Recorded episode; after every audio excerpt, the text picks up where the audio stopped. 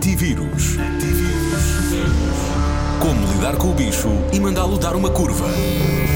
Descendente.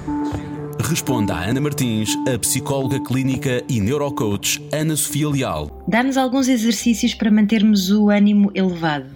Bom, trabalho com controle mental, uh, trabalho com meditação, com relaxamentos, quando falo da meditação e relaxamentos, não é.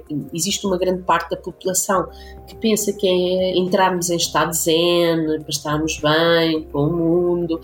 Um, quando eu falo num relaxamento, é para baixar mesmo a nossa frequência cerebral.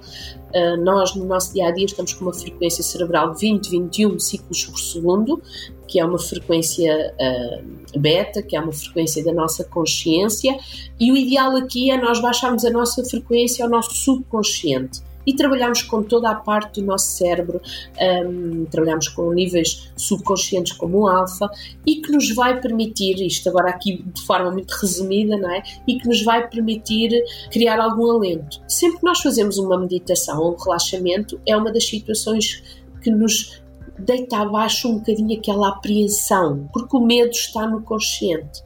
O medo está e, surge do nosso cérebro através do cérebro reptiliano, é algo muito racional. Então, sempre que nós fazemos um relaxamento, baixamos essa frequência e automaticamente estamos a conseguir retirar esse, esse hum, aperto que às vezes as pessoas sentem ali no, no coração e nem sabem o que é, que é o tal medo do desconhecido.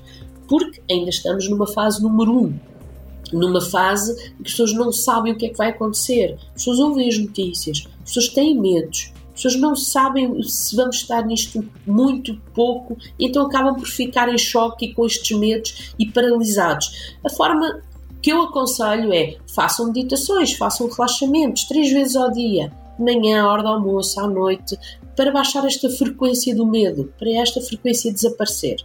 É muito importante nós trabalharmos cada vez mais com o nosso cérebro. Quando baixamos a nossa frequência cerebral, esta situação acaba por nos deixar mais pacíficos connosco. Tem dúvidas? Tem dúvidas? A Rádio Comercial pergunta aos especialistas. Antivírus. Na Rádio Comercial.